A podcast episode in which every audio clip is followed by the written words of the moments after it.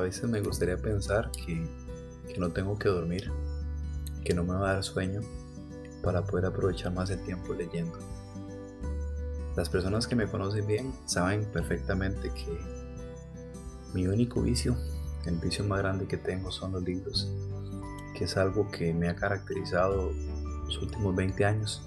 Un amor incansable por los libros, de todo tipo, menos de alguno que no voy a decir para no condicionar a la gente, pero que los que me conocen saben a cuáles me refiero. A veces desearía, como decía, tener más tiempo para poder leer más. Los libros se han convertido en mi casa, en mi familia, en mi alma, en mi ADN.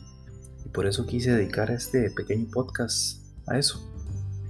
A hablar un poquito de lo que siento. No voy a hablar de ningún libro en específico porque considero que sería egoísta mencionar unos y dejar de mencionar otros tan importantes que quizá por el tiempo, por cualquier circunstancia se me vayan a olvidar. Pero solo quiero hablar de lo importantes que son en la construcción cultural, en la construcción filosófica, en el diseño de un arquetipo intelectual que de una u otra manera conducen a la creación de una mejor sociedad. El ver a una persona leyendo automáticamente me predispone a pensar bien de ella. Hay beneficios innumerables que podría mencionar y grabar un montón de podcasts hablando acerca de eso, respecto de, la lectura, el incremento de vocabulario, el desarrollo de la imaginación, el aprovechar el tiempo, el relajarse, el leer no engorda, leer no nos va a llenar de calorías, leer no nos va a enfermar, leer simplemente nos va a dar alas para poder soñar, para poder creer que hay un mundo mejor, para tener esperanza en medio de la desesperación, en medio de la soledad, en medio del sufrimiento. Los libros siempre van a estar ahí esperando por nosotros, siempre.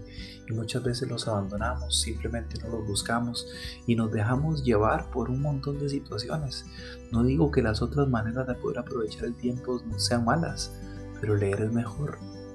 Leer siempre va a ser mejor. Hay quienes dicen que han perdido el hábito lector pero a veces ni siquiera lo han desarrollado. No se puede empezar a leer de un momento a otro leyendo 200 páginas de, un solo, de una sola sentada, como decimos vulgarmente. Hay que empezar de a poco. Si a uno no le gusta leer, empiece leyendo 5 minutos, después 10, pero que se haga un hábito. Estudios han comprobado que se necesitan 21 días aproximadamente para poder hacer un hábito en nuestra vida. Y por eso debemos practicar constantemente la lectura y leer de todo.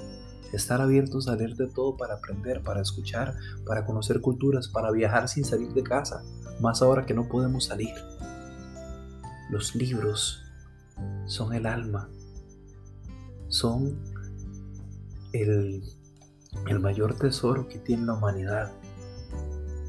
Tengo esperanza de un mundo mejor porque tengo la certeza de que seguirán habiendo grandes escritores que nos llenen la vida con sueños, con ilusiones, que la pinten de colores aunque los días sean grises, que hagan que un día triste y lluvioso sea un día feliz, sonriente y lleno de luz.